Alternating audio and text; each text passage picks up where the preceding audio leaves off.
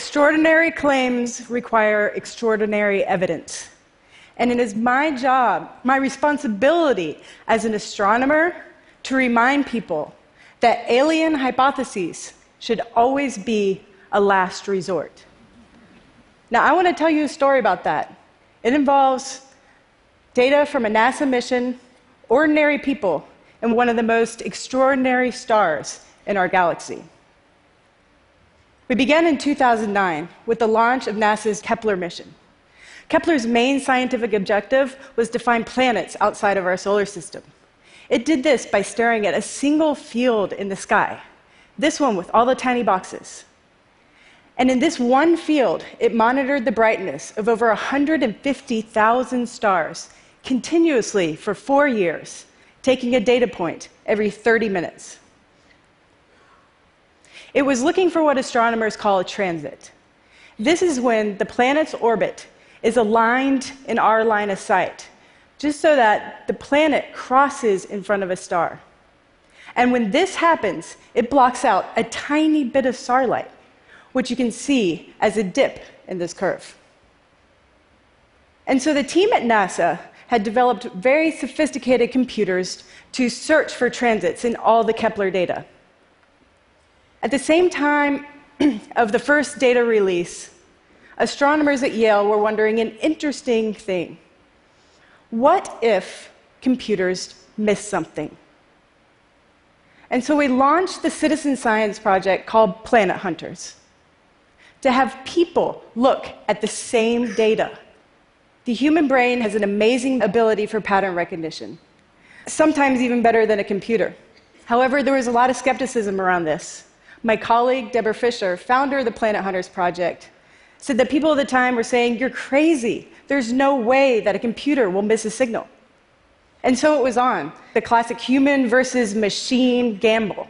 And if we found one planet, we would be thrilled. When I joined the team four years ago, we had already found a couple.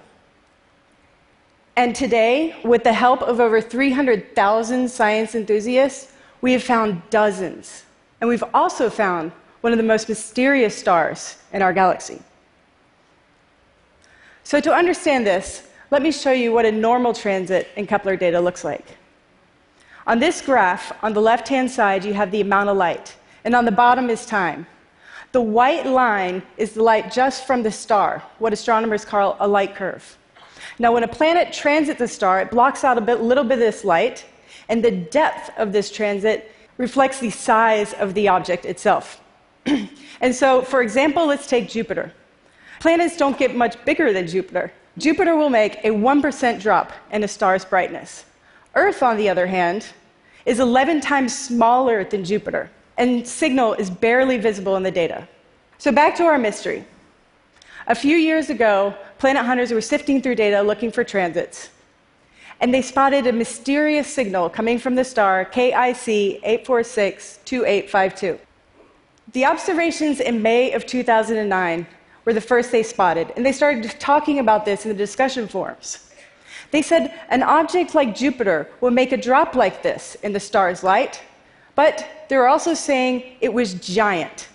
You see, transits normally only last for a few hours, and this one lasted for almost a week. They were also saying that it looks asymmetric, meaning that instead of the clean U shaped dip that we saw with Jupiter, it had this strange slope that you can see on the left side. This seemed to indicate that whatever was getting in the way and blocking the starlight was not circular like a planet. There are a few more dips that happened, but for a couple of years, it was pretty quiet. And then in March of 2011, we see this. The star's light drops by a whole 15%. And this is huge compared to a planet, which would only make a 1% drop. We describe this feature as both smooth and clean. It also is asymmetric, having a gradual dimming that lasts almost a week, and then it snaps right back up to normal in just a matter of days. And again, after this, not much happens. Until February of 2013, things start to get really crazy. There is a huge complex of dips in the light curve that appear, and they last for like 100 days, all the way up into the Kepler mission's end.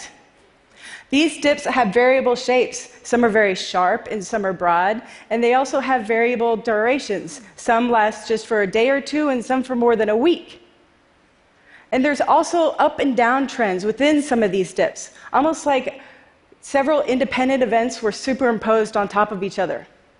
And at this time, this star drops in its brightness over 20%. This means that whatever is blocking its light has an area of over a thousand times the area of our planet Earth. This is truly remarkable. And so the citizen scientists, when they saw this, they notified the science team that they found something weird enough that it might be worth following up. And so when the science team looked at it, we're like, yeah, there's, there's probably just something wrong with the data. But we looked really, really, really hard. And the data were good. And so what was happening had to be astrophysical, meaning that something in space was getting in the way and blocking starlight. And so at this point, we set out to learn everything we could about the star to see if we could find any clues to what was going on. And the citizen scientists who helped us in this discovery, they joined along for the ride, watching science in action firsthand. First, somebody said, Well, you know, what if this star was actually very young and it still had the cloud of material it was born from surrounding it? And then somebody else said, well, what if the star had already formed planets and two of these planets had collided, similar to the Earth moon forming event? Well, both of these theories could explain part of the data, but the difficulties were that the star showed no signs of being young, and there was no glow from any of the material that was heated up by the star's light.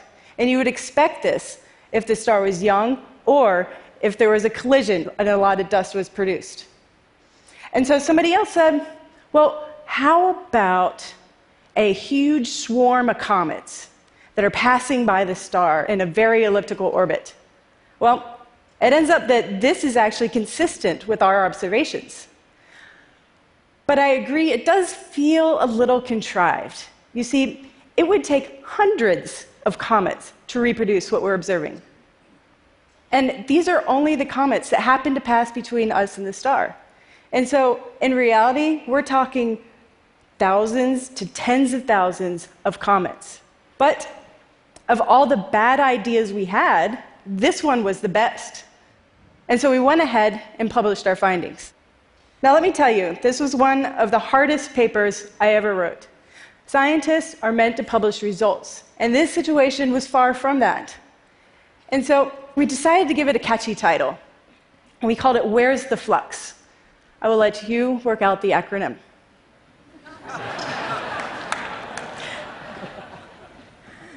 so, this isn't the end of the story. Around the same time I was writing this paper, I met with a colleague of mine, Jason Wright, and he was also writing a paper on Kepler data. And he was saying that with Kepler's extreme precision, it could actually detect alien megastructures around stars. But it didn't. And then I showed him this weird data that our citizen scientists had found. And he said to me, Ah, oh, crap, Tabby.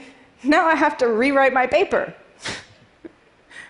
So, yes, the natural explanations were weak. Um, and we were curious now so we had to find a way to rule out aliens. So together, we convinced a colleague of ours who works on SETI, the Search for Extraterrestrial Intelligence, that this would be an extraordinary target to pursue. We wrote a proposal to observe the star with the world's largest radio telescope at the Green Bank Observatory. A couple months later, news of this proposal got leaked to the press. And now there are thousands of articles, over 10,000 articles on this star alone. And if you search Google Images, this is what you'll find. Now, you may be wondering okay, Tabby, well, how do aliens actually explain this light curve? Okay, well, imagine a civilization that's much more advanced than our own. In this hypothetical circumstance, the civilization would have exhausted the energy supply of their home planet. So, where could they get more energy? Well, they have a host star, just like we have a sun.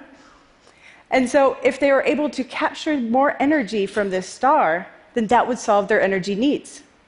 So they would go and build huge structures. These giant megastructures, like ginormous solar panels, are called Dyson spheres.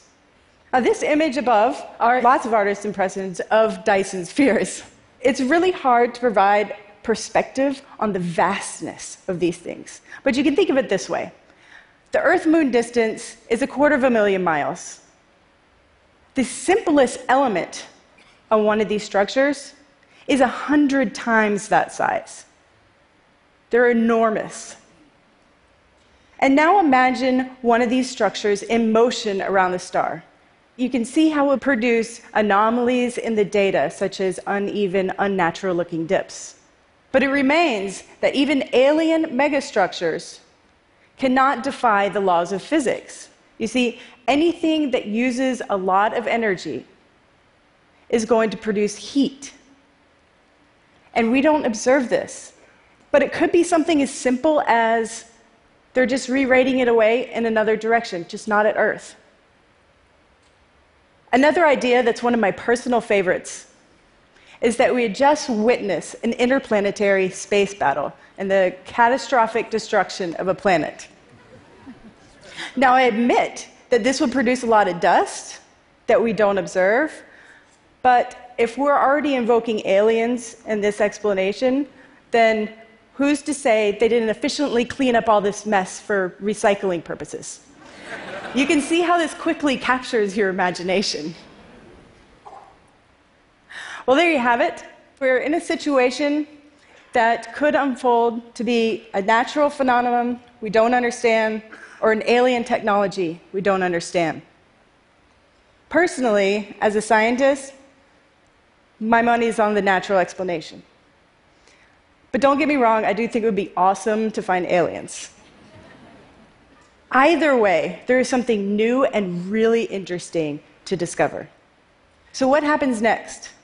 We need to continue to observe the star to learn out more what's happening. But professional astronomers like me, we have limited resources for this kind of thing. And Kepler is on to a different mission.